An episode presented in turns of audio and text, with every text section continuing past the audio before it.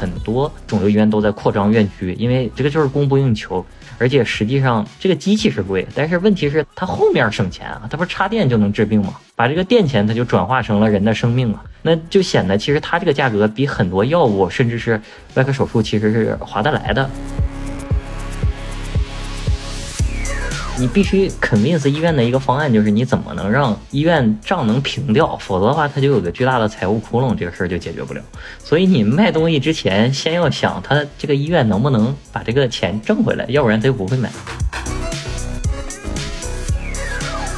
X 光这种物质呢，打到人体表面之后啊，它会有一个衰减。这里有个问题，就是你无论怎么打，是不是表面受到的剂量就是最高的？那你就只能绕着人转着打。然后把表面的呢用皮肤给摊掉，然后里面的那个重叠区域剂量比较高。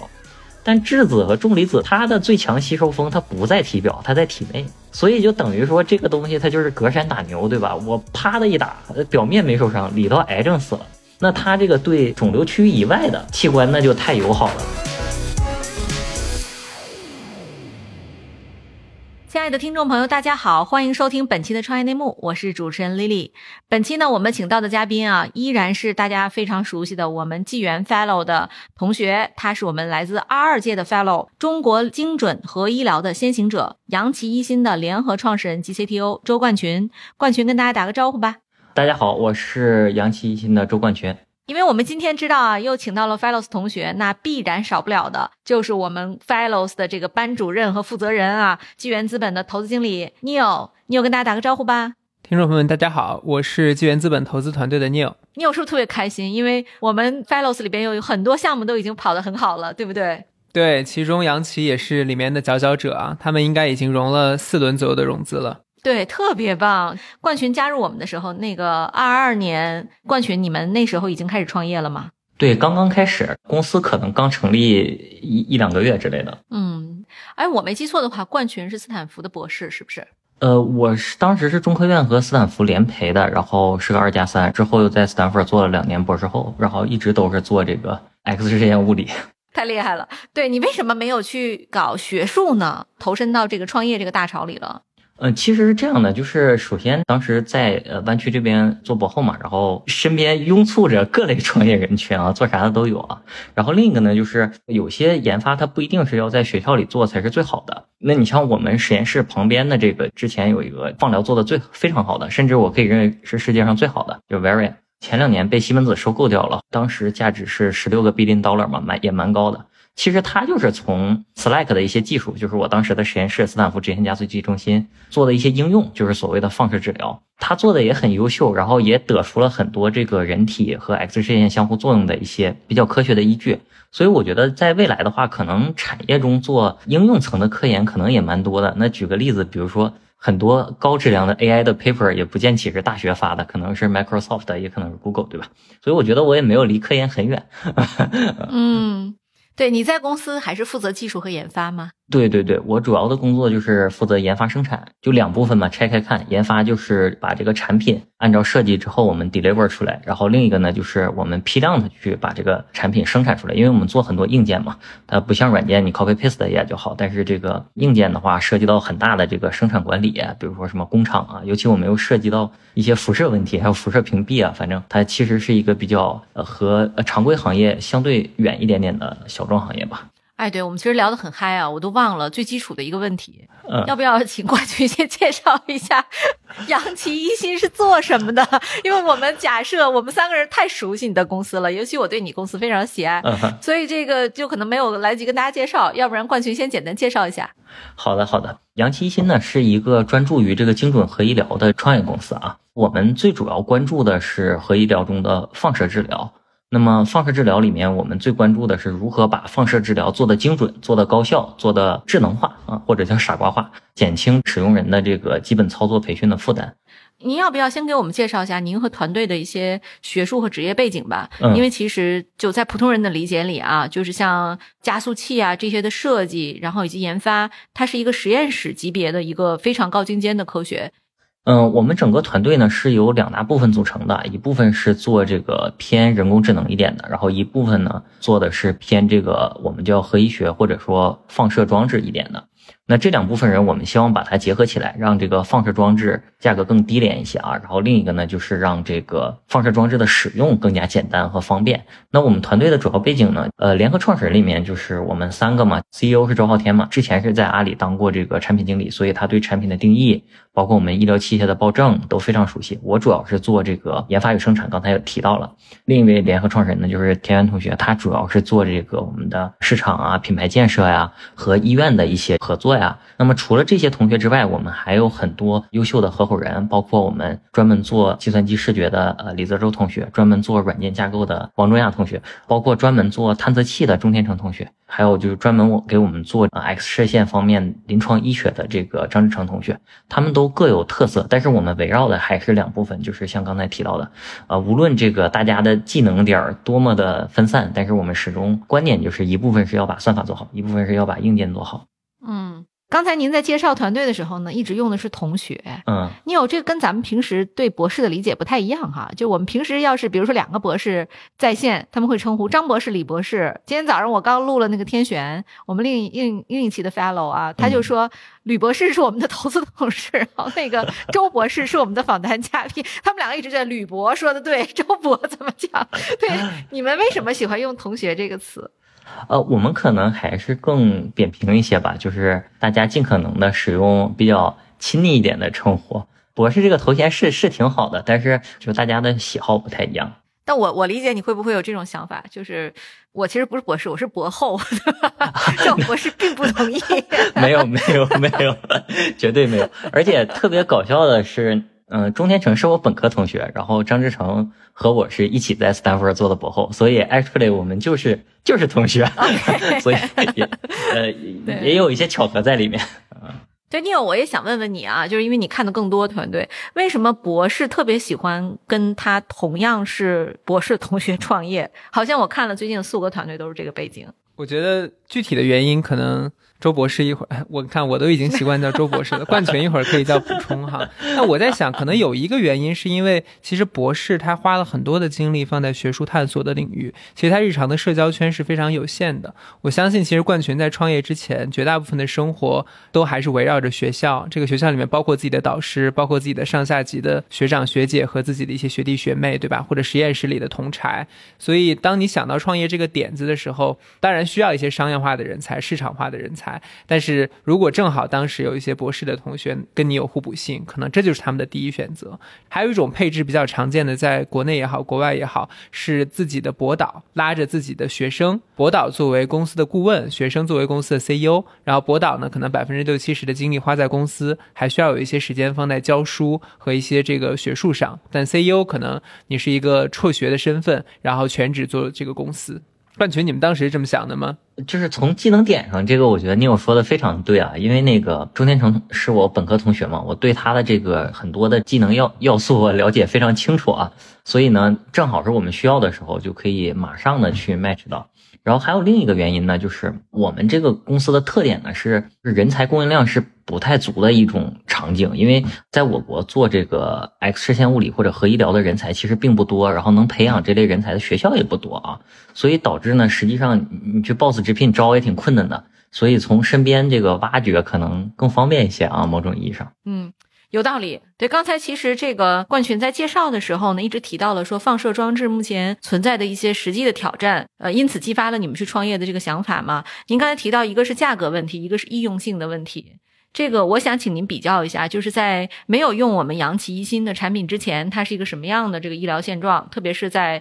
精准放疗领域。那现在呢，有了咱们的这个产品，会有什么样的一些变化？因为我们实际上是一个标准化的医疗公司，所以我们产品线可能逐步在增加。我就以其中一个为例讲好了。那我们现在最主要的一个产品呢，就是做这个放疗患者定位嘛。我们同行业类的定位装置之前呢，大家使用的一般是我们叫 CBCT，你可以认为是一种特殊的 CT 机就好了，去做定位。那么这种装置本身呢，它会带来额外的辐射嘛？因为大家都知道这个 CT 做多了对身体也不好嘛。那我们从患者的健康角度，也不能总给他做这种虽然精准，但是有一定伤害的定位方案。然后另一个问题呢，就是它的这个放射治疗的流程实际上是非常复杂的，因为它的 X 射线能量非常高，这导致什么呢？实际上它和所有的手术都不一样，它这个操作人员和患者是放在两个屋子里的。因为如果操作人员在这个屋子里，他可能就被照死了，对吧？然后呢，它这两个屋子之间呢，是通过一个很厚的铅门，就是铅这个东西它密度很高嘛，所以那个门也非常重，它开关非常麻烦，所以出现了一种什么问题呢？就是如果这个患者啊躺着躺着照着照着动了，就得把这个铅门缓缓的打开，然后呢，这个人走进一个我们叫迷道，实际上就是一个 U 型走廊，这是防止射线逃逸出来啊。那他要走进去，然后再把这个人摆对了，然后他再走出来，再把门关上，对吧？当然也有一些其他方法可以解决啊，但是基本上都是比较麻烦，就是它体现了这个整个流程上的一个啊复杂性，这就是效率的一个问题。然后呢，易用性的问题，当然刚才也显而易见了，对吧？这中间有段时间是没治疗的。那我们实际上想想怎么做，就是我们是用一套光学系统嘛，简单来说就是把激光雷达放人身上了，只不过我们用的不是激光雷达的这种 DToF 技术，我们用的是结构光技术。那我们做了患者定位之后，你可以想象，如果我用光学就能把患者的位置放对，我就不需要给患者额外的辐射了，对吧？另一个呢，就是我可以实时的像一一双不知疲劳的眼睛一样盯着患者去看这个患者躺的位置，他是否躺在了 X 射线照射的中心，对吧？如果是靠医生或者物理师在那儿盯着，那可能就比较疲劳或者怎样。但是如果用我们这种方法，它可以持续的关注患者的位置。甚至我们通过计算还可以知道患者歪了多少。那我可以通过一个自动化的方法把这个床稍微调一调，哎，这患者不就回来吗？针对患者一些比较小的运动，我们是可以达到不开关这个门就把患者移回来，完全自动移回来。啊，当然有一些特殊情况我们做不到啊，比如说癫痫患者他抽搐了，这个我们怎么移他也移不回来了。但是对于大多数常规情况，我们都可以把这个开关门这个医生跑来跑去的事情给给解决掉。那我觉得这个就是易用性提高，对吧？同时呢，这个效率也有一个比较好的提升啊。那价格呢？过去这个设备多少钱？用了我们的会更贵吗？呃，这是一个很好的问题，就是当我们提供了一个新的设备的时候，它一定是会导致整体的成本变高了，对吧？就是我买了个新东西，它肯定是要花钱的，对吧？但是从另一个角度，我们可以提升很多这个放射治疗的效率，就看你这个付出的成本是否增大的效率可以给抵扣回来，对吧？呃，以我国这个为案例嘛，我国每年新增的癌症患者是四百万人嘛，目前放疗呢是供不应求的，一些比较著名的医院，比如说像协和呀、山东省肿瘤、中山、浙江大学第二附属医院，它单台放疗机实际上一天要治疗一百五到一百八，基本上是从早上八点干到凌晨两点这么个状态。能提效代表着什么？代表着一定会有更多的患者受益。它提效有两种方案，一种是比如说我刚才说的，你省了一些这个中间的时间，但这个不是大头。那真正的提效还有另一个重点，就是放射治疗。我们有两种治疗方案。第一种方案呢，就是哎，我每次给你打一点射线给这个患者，哎，我打他二十次。还有一种情况呢，是我每次猛给射线，我就打两次、打三次、打五次，对吧？那他们两个实际上哪个效果好呢？那目前医学上证实肯定还是第二种会好一些，大剂量少次嘛。在这种场景下呢，患者的生存率会提高，但是它也有个缺点，就是一旦打歪了呢，这个后果就比较大。你比如说我打二十次错一次，哎，我好像还得了九十五分，对吧？打三次错一次，好像就一下子就到六十分去了，对吧？我国的一些这个医疗关于放疗的指南上也建议呢，就是当你使用这种很强的剂量的方案的时候，你的定位一定要准。那么有了我们这种高精度的定位放置呢，它有一个绝佳的优势，就是我可以让你定位准，这样你你就可以大胆的使用这种大剂量少次的方法。一个从治疗二十次的患者变成治疗五次，那这里面的效率提高那是不可估量的，对吧？呃，所以在在效率提升上，我们是非常有自信的，说帮助这个医院甚至帮助患者得到了很多求生的机会啊。嗯。但它这个像射线治疗，这个它也不是说所有的癌症都适用，对吧？你们有没有一些偏好？比如说哪一类的肿瘤效果最好呢？嗯，对我们这种呢，因为我们采用的是这个光学方案啊，它有一个其实明确的缺点，就是你看不到体内，你只能看到体表，对吧？嗯。那么我们比较擅长的治疗的肿瘤，它其实是几大类啊。你比如说四肢，四肢它本身就是个钢体，对吧？你胳膊怎么动，里头的肉就跟着怎么动。那包括头颈癌，对吧？咱这个人脑里头也不会乱跑，对吧？然后呢，包括这个肝癌、肺癌、乳腺癌这几个是中国最大的癌种啊，甚至是全世界最大的癌种。那这几个呢，我们也有办法，因为我们是体表监测嘛，我们可以看到胸腔的起伏、腹腔的变化。那我们其实知道肺在怎么动，肺怎么动的话呢，我就很很好去抓这个肺的运动的节奏，对吧？只要这个人呼吸平稳，别紧张，这喘粗气什么的，那他只要放松，那我们可以轻松的找到他的这个呼吸节奏上下呀的，但我们搞不了什么呢？搞不了和膀胱接近的东西。因为比如说直肠癌、胰腺癌、膀胱癌，它和什么相关？它和这个憋尿相关。这个患者术前喝了多少水这件事儿是非常难以界定的。一旦我们通过体表确定了位置，但是他体内由于膀胱充盈导致了直肠动了呀、胰腺动了呀，那我们从体表是确认不了这件事的。所以我们目前这一类是不去接触的，因为我们觉得首先有一定的应用的原理上的局限性。对，哎，那我我挺想知道，他一个正常的放疗，用您的话说是大剂量少次数，他一次要在那儿一动不动的待多长时间呢？是躺着的吗？是躺着的。我们现在目前百分之九十的放疗机都是躺着的，但是呢，一动不动这件事儿呢，就是听众朋友可以试一下，就晚上睡觉的时候尝试一下一动不动，其实是非常困难的，因为无意识运动非常多。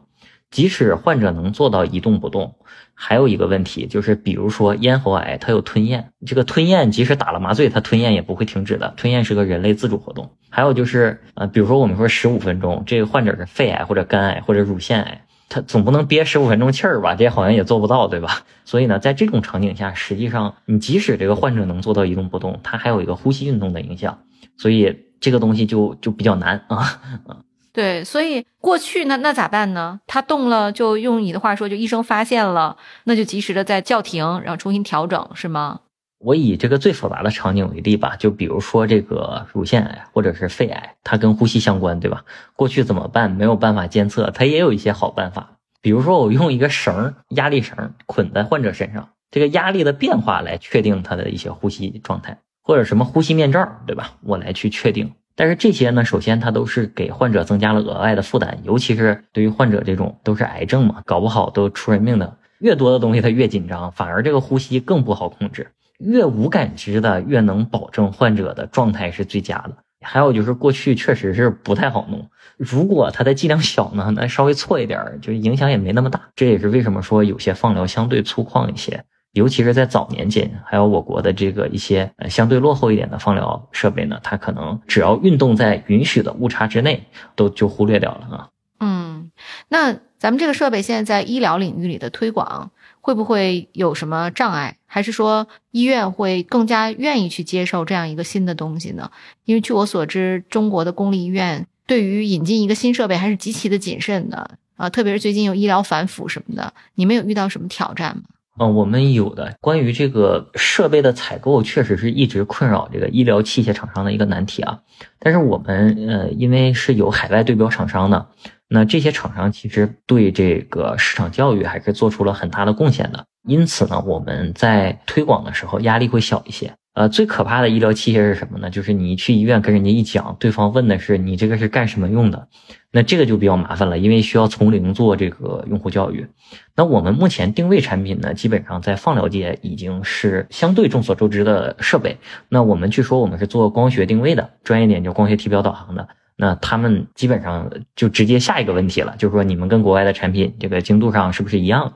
啊？价格上有没有什么优势？在其他哪些医院有在开始装机？他就越过了这个用户教育过程。那剩下的咱们说实话就是都是干货了，对吧？咱们对比一下指标就行了。所以在这个场景上，我们目前推广上压力还不是很大啊。那我是不是可以理解，就目前在这个市场上，主要的竞争对手其实是国外的一些大厂？那国内现在有医疗器械厂商已经关注到这个领域的机会了吗？呃，有的，有的，有一些之前做放疗其他辅助性设施的厂商也在关注这个赛道。还有就是，我觉得可以稍微强调一点，放疗这个行业是相对偏学术一点的行业，它和这个物理相关太高了，它其实不是很临床，对吧？就是它不像是个刀啊或者什么，或者是药啊，它有药代什么药物代谢的机制，实际上它它和这个整个的呃物理学底层相关比较大，所以呢。很多人看到一些国外的医疗中心做的一些结果，他自然会去想尝试，也在中国使用这个产品。纪元资本与 Jasper 打造的投资笔记第二季正式上线了。这一季我们继续带来顶级投资人和优秀创业者讲述的声音故事，大模型、生物制药、装修家居、食品科学、数据计算。一起关注那些热门赛道背后的为什么，以及他们的底层逻辑。九月十二号起，每周二上线。投资笔记，你不容错过。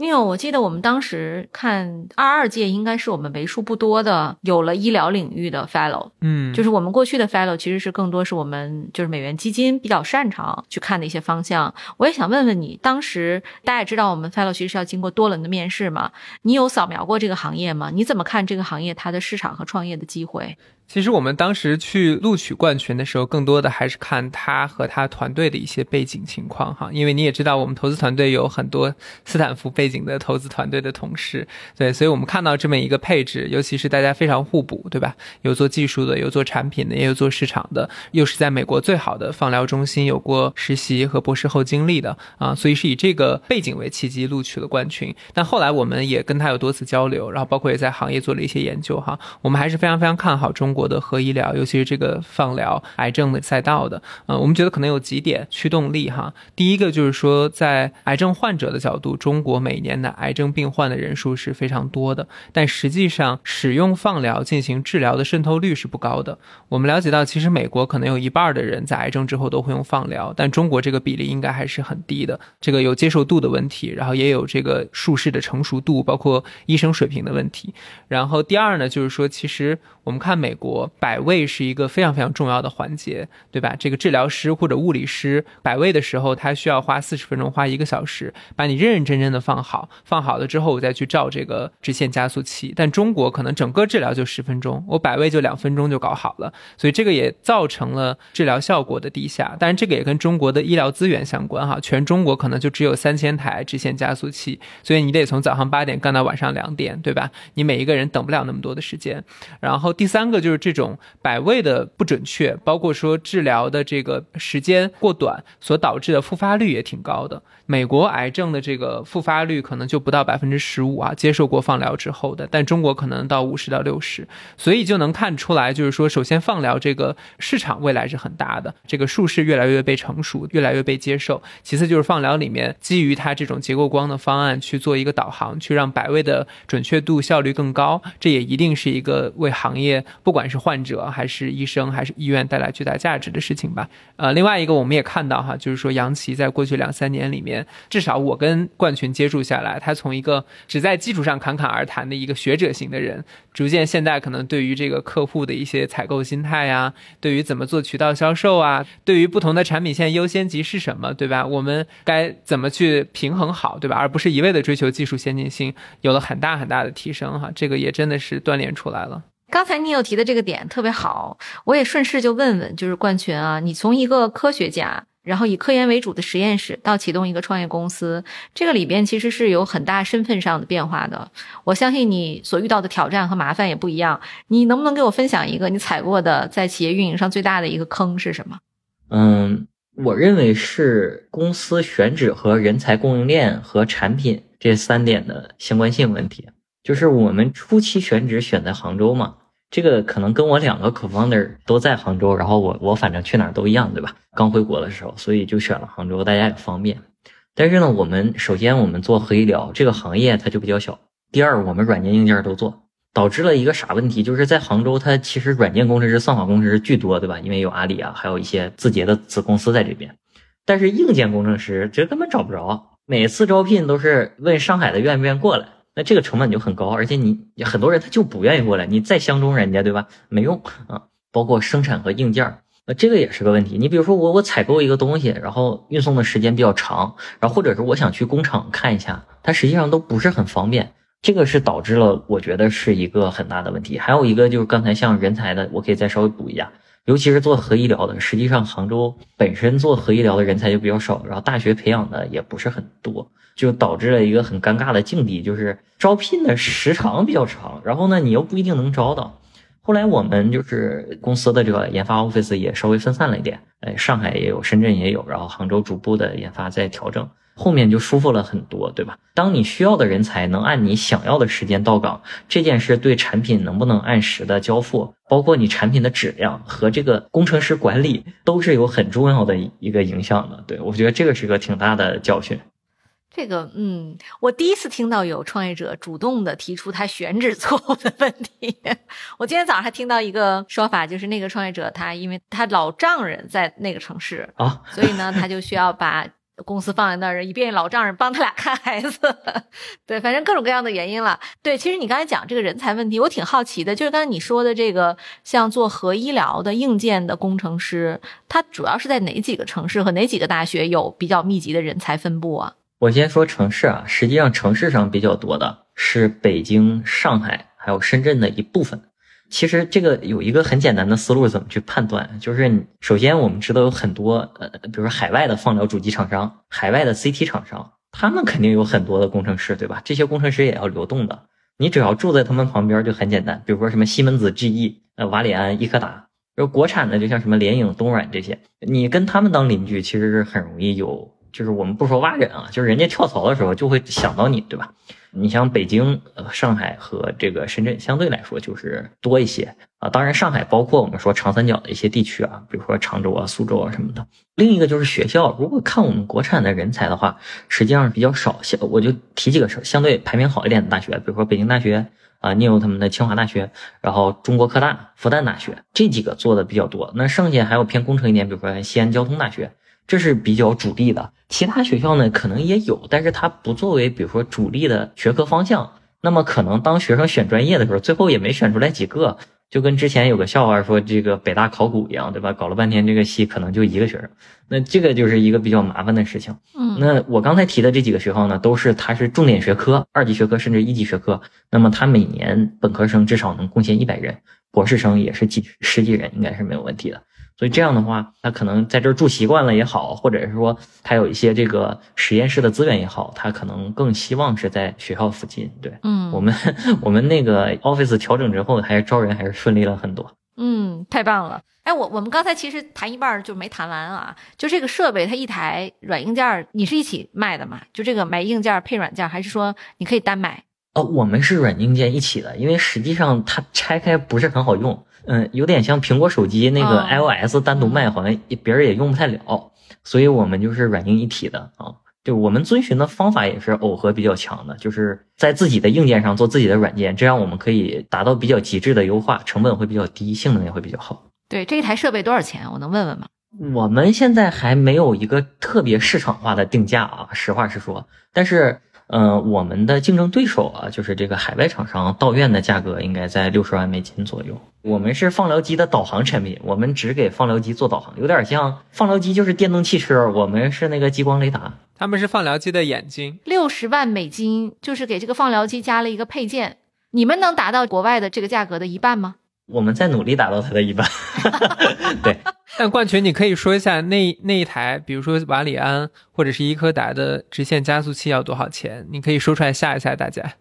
啊，对，就是如果是一套顶配啊，就有点像我们买手机一样，对吧？顶配的瓦里安的机器，到院价格是三千五百万到四千万之间，因为它本身它主机贵嘛，就是这个放疗机贵，嗯，所以实际上这个眼睛只占百分之十的价格，也没有显得就很夸张。但如果在其他科室，这个都够一个大件了。那当然了。啊，我我其实问问，就比如说协和这种顶级的医院啊，有几台这样的机器，你知道吗？就这个放疗的这个机器，像瓦里安这样的。哦，他们至少是十台以上吧，这个我不是很确定它的具体数字，呃，但是我知道的一些我可以说一下啊，就比如说，嗯，山东省肿瘤，呃，它一个院区应该十五台以上吧，呃，中山肿瘤应该也是这个量级，包括浙江省肿瘤这种放射治疗装备加起来应该也是在十五台以上的，所以在这种专门就做肿瘤治疗的。那么它的放疗机数量肯定是在十五台左右，甚至更多，因为我们知道很多。肿瘤医院都在扩张院区，因为刚才我也说了，这个就是供不应求，而且实际上从医保的角度考虑，对吧？这个机器是贵，但是问题是它后面省钱啊，它不是插电就能治病吗？嗯，把这个电钱它就转化成了人的生命了，那就显得其实它这个价格比很多药物甚至是外科手术其实是划得来的。某种意义上，扩张其实成本是可控的。那么从治病救人和成本可控的角度，很多肿瘤医院都在扩这个新的院区，然后去装新的放疗机。哎，因为我知道很多听众哈，有可能家里人或者是朋友现在也有这个癌症的一些患者哈，所以替他们也问一下，就是像现在国内接受放疗的这个治疗，在支付方的角度是有医保来 cover 吗？还是说必须有一些高端的医疗保险或者是自付为主啊？我国的常规放疗啊，基本上都是乙类医保没有任何问题的，所以大家付的经费比较少。相对发达一点的地区呢，应该是八到十万。然后呢，一类医保可能 cover 百分之七十。在有一些省呢，它这个医保控制比较严格啊，比如说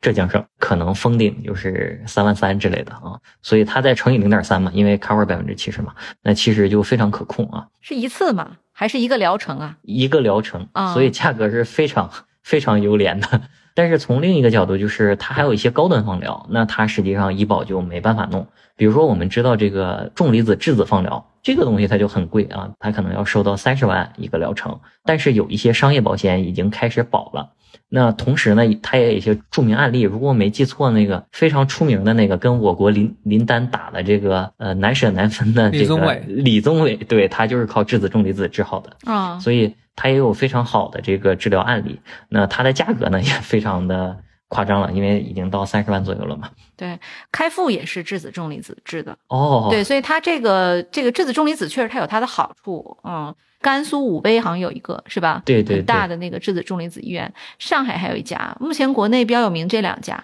接下来还有一家是在徐州，应该对对对，哎所以相比于普通的那个 X 光，它好处是对人的辐射量较小，是吗？对，它有一个很强的精准性。对，哎，要不给我们讲讲这个原理？冠军，我特别想知道。对，好了，那个从这个创业者访谈变成物理课了，是这样的，就是 X 光这种物质呢，打到人体表面之后啊，它会有一个衰减，对吧？这里有个问题，就是你无论怎么打，是不是表面受到的剂量就是最高的？嗯，因为它是衰减的嘛，那你就只能绕着人转着打，然后把表面的呢用皮肤给摊掉，然后里面的那个重叠区域剂量比较高。但质子和重离子它的吸收曲线呢，就这个就比较牛，它的最强吸收峰它不在体表，它在体内，所以就等于说这个东西它就是隔山打牛，对吧？我啪的一打，表面没受伤，里头癌症死了，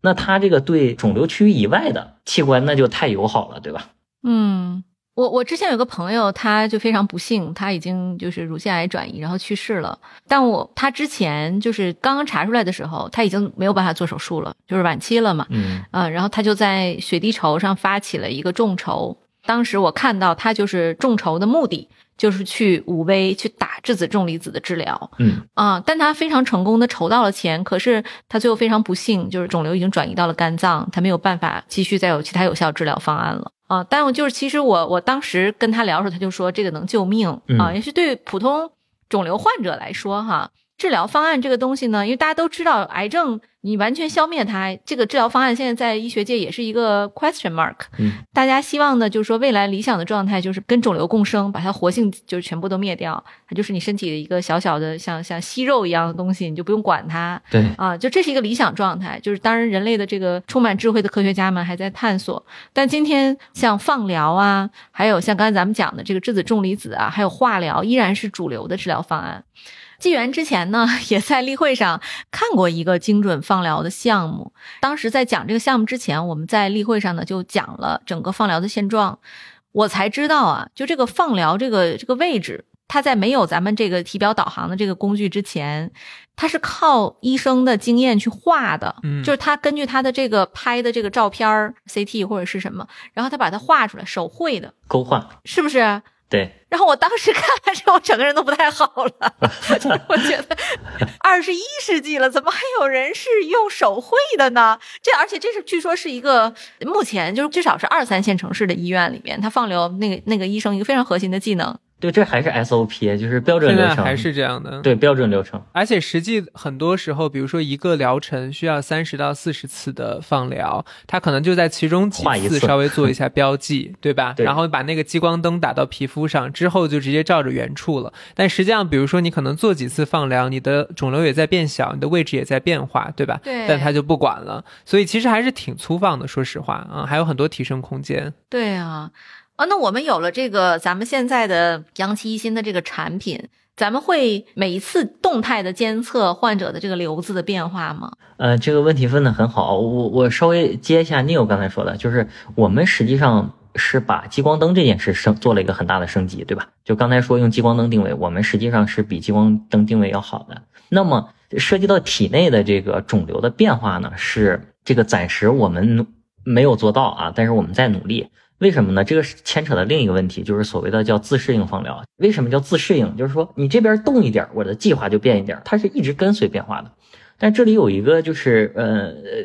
不光是我国，甚至是这个全世界难以解决的问题，就是当你做这个自适应变化的时候，它有一个责任问题，对吧？你这个变化万一变化错了，这后头怎么办啊？对吧？所以现在的话，这个就变成另一个问题，就是说人工智能相关的医疗设备的医疗器械许可证和医学伦理问题，暂时呢我们是没有办法通过一家公司来解决的。但是我们是不断的努力在向这个方向，就是说刚才讲的这个自适应，就是的前提是你要知道它怎么变，你才能调整计划。我们做了好多种眼睛，那目标是什么？就是让医生知道它具体到底怎么变的。因为你像刚才说的这个情况，对吧？我不能成天开开 X 光去看吧，要不然你你一直开 X 光，它导致这个剂量先爆表了，对吧？可能肺癌治好了，然后照出了个肝癌，对吧？所以呢，我们其实就是影像模态这个概念了，眼睛就对应着就是学术一点说法，就是不同的模态的信息汇总到一起，然后去判断这个肿瘤的变化，然后我再改变治疗计划。那我们现在做的其实是第一步，就是给医生提供尽可能多的眼睛看到这个肿瘤的信息。那未来呢，我们其实是希望能做到这个自适应放疗的，但是暂时刚才也说了，就是一些实实际问题 啊，还没有触达到这个方向上。嗯，这其实就是一个整个体制的问题了。啊，不是技术的一个重大的壁垒。刚听你描述哈，我觉得冠群这个东西其实是在我们互联网应用里，其实就跟地图一样嘛。就是你开车，其实你的车已经变了一个路线了，对，地图应该是自动切换的。对，但是咱们现在的这个医疗呢，等于就是说我车都已经开到另一个方向了，但这个地图还是原来的地图。对，对，所以这确实很大的问题。嗯，对，其实刚才我们讲了很多关于这个粒子加速器啊，然后还有这个精准核医疗的这个话题。我第一次听到这个粒子加速器这个概念，包括对撞机这个概念，其实是在《三体》里面。《三体》里可能是为大家讲了一个这个飞船怎么加速，对不对啊？这样的一个原理。我想问问你，就相较于实验室这种粒子加速器，我们这种医用的加速器对于精确性的要求是会更高，还是会略低呢？实际上是放低了的，因为在医疗场景中。它解决的是组织这个层面的问题，对吧？就是我们是这个组织它变成癌症了，但是在科学研究里面，它可能研究的是什么几个分子啊，一个病毒啊，它的尺度会更小。这也是为什么就是医疗加速器实际上是脱身于科研加速器，因为实际上是把科研加速器给降低配置了，它就做成医疗加速器，然后做到一个性价比可控就可以了。嗯，那我可以稍微介绍一下我们之前的加速器，你就知道它实际上是放低了多少啊。以以斯坦福直线加速器中心为例啊，它的这个直线加速器的长度是三公里。医疗的加速器的长度呢，实际上呃可能就是人类小臂的这个长度，那可能三十厘米、四十厘米。它有一个巨大的这个数量级的变化。那么从难度和零配件的数量上，包括粒子的能量上、辐射防护上啊，它都有指数级的下降。那么，对于一个这种超大型直线加速器，它的造价应该在一百亿美金左右，肯定这个是没办法去用来治人的，而且当然它的能量也不匹配啊。现在大家通过不断的努力啊，那个高端加速器呢，刚才说到了对吧？晶圆价格可能是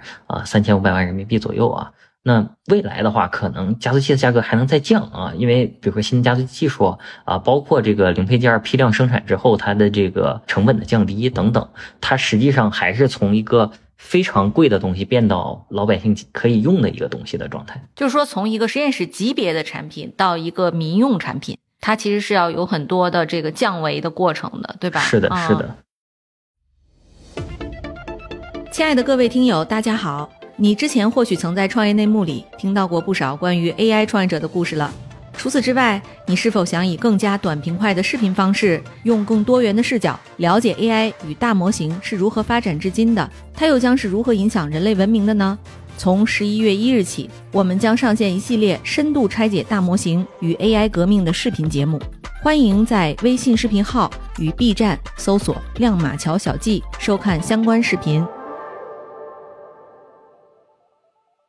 我们之前其实，在人民币基金的年会上，当时有一个创业者，他就提出来，他说：“你知道中国因为特殊的这个医疗体制化的问题，就是它其实是一个体制内的事业单位，所以呢，有很多非常奇怪的决策。打比方，比如说这个一般在美国的任何一家医院，你一个肿瘤患者，他治完了之后，院长最关心的指标就生存几率很长、很大的那种，像乳腺癌吧，说乳腺癌患者的五年成活率，这肯定是任何一家医院都要关注的指标。但是在中国，这个指标就不是三甲大医院院长的一手指标。嗯相反呢，他其实更关注什么呢？就是病患在院死亡率，这是决定他能在这家医院做多久的一个非常重要的指标。所以就是他就有一些非常奇怪的决策了，就比如说你跟他讲说今天我能提高肿瘤患者多大的生存概率的时候，他就觉得非常好。但是我迫在眉睫的事是降低我医院的死亡率，我去做一些科学的预判断，用人工智能分诊啊，人工智能的这个辅助诊疗，这东西就他就觉得更有意义。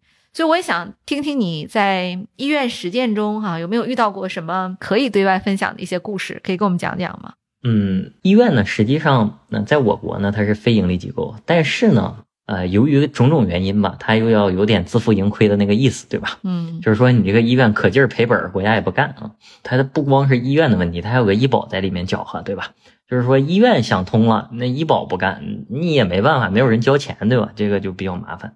那我觉得从我这个领域来讲啊，就是我又回到放疗，就是我们算一笔账嘛，你得算完之后，这个医院至少他得能把这个机器钱赚回来，变成了就是你必须 convince 医院的一个方案，就是你怎么能让医院账能平掉，否则的话它就有个巨大的财务窟窿，这个事儿就解决不了。所以你卖东西之前，先要想他这个医院能不能把这个钱挣回来，要不然他就不会买。啊，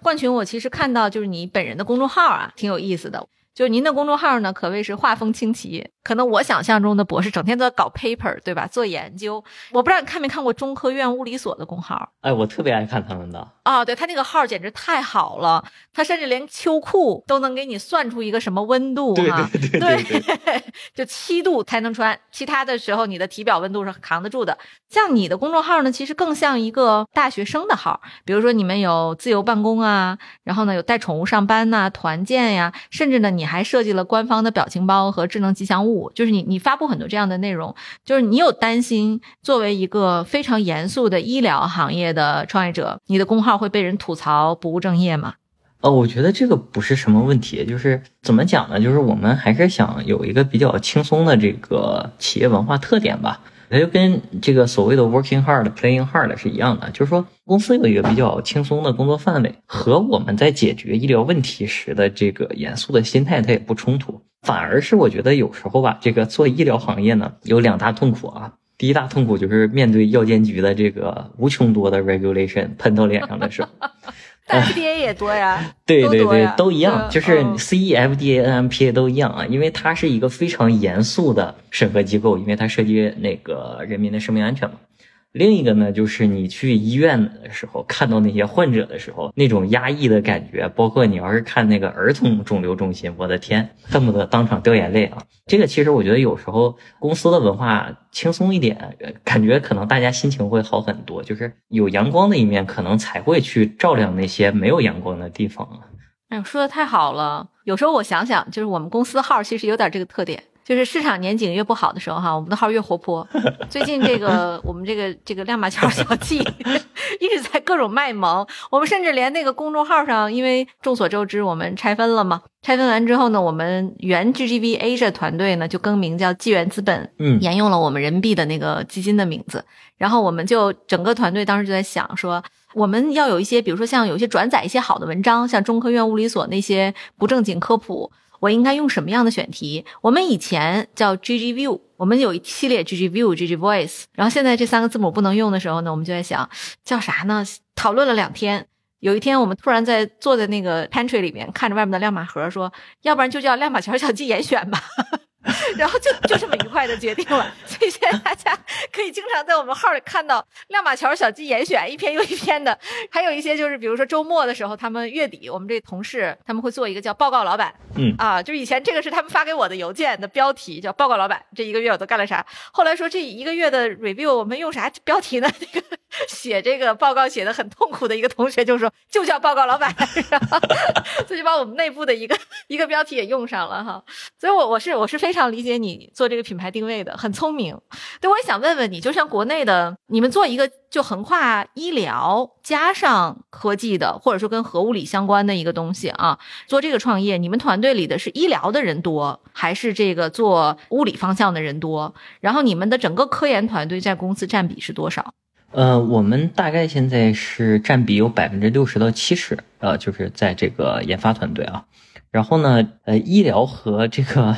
呃物理这件事呢，就是实际上是在变动的。在我们最早期的时候呢，我们是偏物理类或者是算法类这两个偏向比较多一些。然后在后面呢，逐步我们做这个医疗的人就变多了。呃，因为我觉得它有两个阶段啊，就是在产品定义阶段，我们可以通过一些学术调查、医院访谈，包括呃一些外部的顾问，帮助我们定义产品。但是，一旦我们产品已经打磨的比较好了，那需要比如说做一些临床测试，比如说项目申请，还有一些就是产品的 demo，然后还有一些就是更全套的解决方案。因为你有一个东西，但是这个东西怎么用，或者说和什么搭配着用，它能效果最好。那这些呢，实际上是研发同学已经不具备的一些技能了，因为他没有当过大夫，对吧？嗯，那后面就逐步的这个医生团队就开始增长啊。那我们现在也在快速的增长这个偏医疗向的吧，或者说临床向的这个小伙伴们。嗯，你们创始团队其实是三个人哈，CEO 周浩天，然后呢还有一个刚才您介绍了有个负责市场和品牌的田园，然后加上您本人就负责技术。你们三个人日常里怎么分工？如果说在一个重大事项的决策上有分歧的时候，应该是听谁的？有没有这样的一个实例可以给我们分享一下？嗯，我们分工上来说呢，医疗它有一个比较特殊的场景啊，叫这个质量体系或者叫那个产品注册这个问题，就是跟药监局去打交道啊。然后包括这个产品定义啊，主要是昊天负责的多一些，当然他也需要负责很多日常啊，比如说融资，对吧？包括公司治理都是他比较负责的。然后我可能更专注于这个研发呀，专注于这个生产，因为现在还是研发居多，我需要组建一个搭配比较合理的。呃，研发团队的状态，对吧？呃，这样大家才能配合的比较好。然后最后呢，就田园做的是大量的和这个呃，比如说医院，包括其他的放疗主机厂商的合作，包括品牌建设，包括偏市场化的解决方案。因为我们三个其实本身分工就不是有一些重叠部分，所以我们一般还是以专业性意见为主。那么，除非出现了某些极其特殊的情况，就是说这个这个事儿三个人都必须得参与，然后去拍板决定的时候呢，那我们还是呃作为一个这个团结的团队，我们都是最后还是以周浩天的这个想法为主。你们仨人撕过吗？暂时还没有啊，真真的吗？我们认识的时间比较久，主要是大家脾气秉性也比较知道，而且分工明确的话，就是你你总不能强行去干扰一个 domain expert，然后你还说你是对的，这个。需要很强的论据，对吧？所以，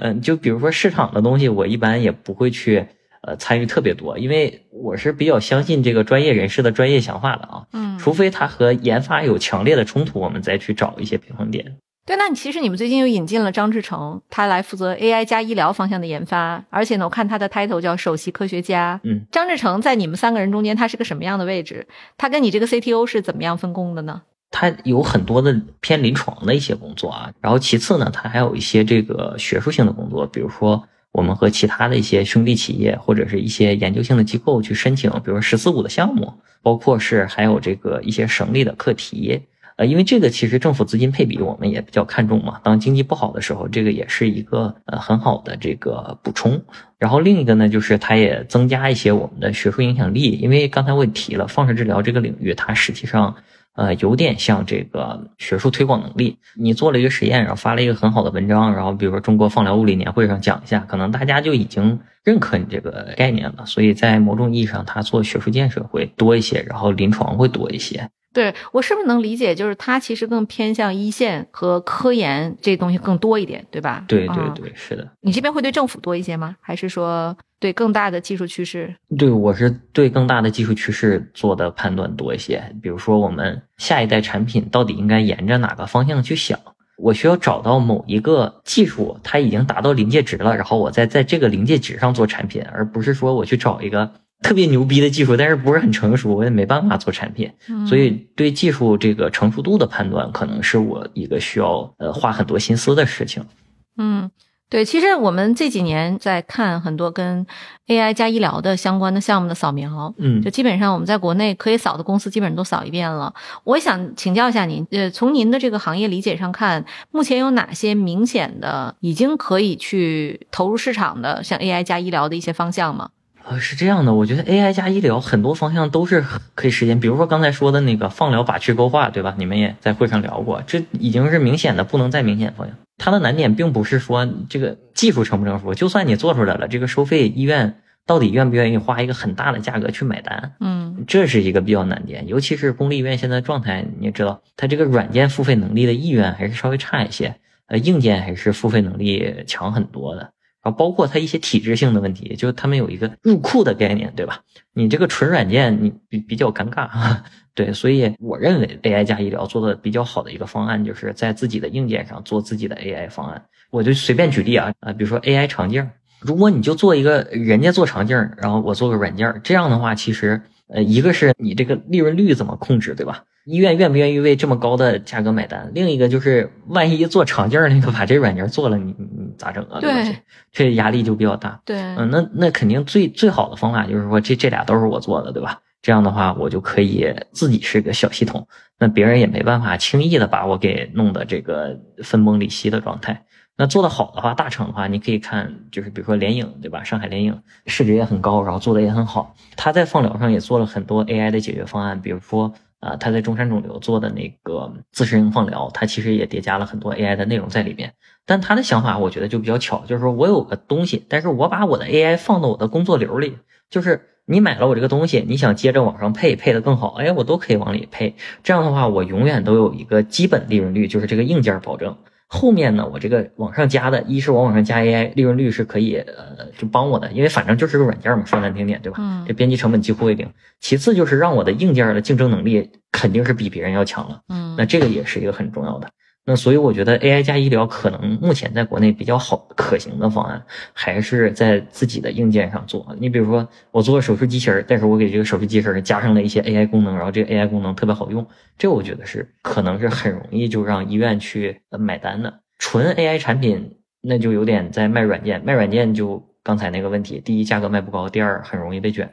哦，我觉得这是给所有想要做医疗行业创业者的一个非常实用的建议。就是目前在国内做 AI 软件的，你如果没有硬件，就是我们说我们涉及到就是临床治疗这个领域啊，或者跟手术相关，如果没有硬件的话，那其实挺扯的啊。我们投的公司里基本上也都是软硬结合，很多也都是这个方向。对，比如说之前 Joshua 应该和深智医疗的 CEO 有跟咱们聊过，对吧？嗯其实他们也是把整个的这个 CT 设备小型化，这个里面在读片的时候也有一些 AI 的功能去辅助读片，对吧？但它最终这个销售的是一个硬件产品，而不是一套软件系统。对，嗯，特别的好哈。啊，在节目的最后呢，我们有个常规问题哈，就今天这一期聊得非常的精彩，关于精准和医疗，然后以及人类的这个未来的一些更美好的一些设想，我们也请教一下冠群，你们团队最近在招人吗？在哪里能看到这些招聘信息？呃，我们还在持续招人，然后我们是在那 Boss 直聘上啊，只要搜索这个杨奇，就基本上能找到我们。嗯，那我们现在主要关注的点有几个啊，一个是呃产品注册啊，就是关于这个和药监局打交道的问题。然后其次呢，就是我们还对这个 X 射线，比如说系统工程、X 射线的这个探测啊，包括 X 射线发生器原理比较熟悉的这个工程师，都可以和我们联系。我们对这些职位都现在保持非常积极的这个开放的态度。嗯。太好了，太好了哈！我知道这个我，我本期听友里可能 这个方向的人极少，第一次看到在这儿找 跟 X 射线相关专家的。Anyway 啊，大家如果有兴趣，在这个科研方向的同学，就你想要把你的各种非常奇思妙想的科研想法转化成现实，杨奇是你的不二之选好，啊！谢谢。然后欢迎大家加入这家有趣的、非常活泼的创业公司。那本期节目就到此结束了，感谢二位的精彩分享，我们下期再见，拜拜。拜拜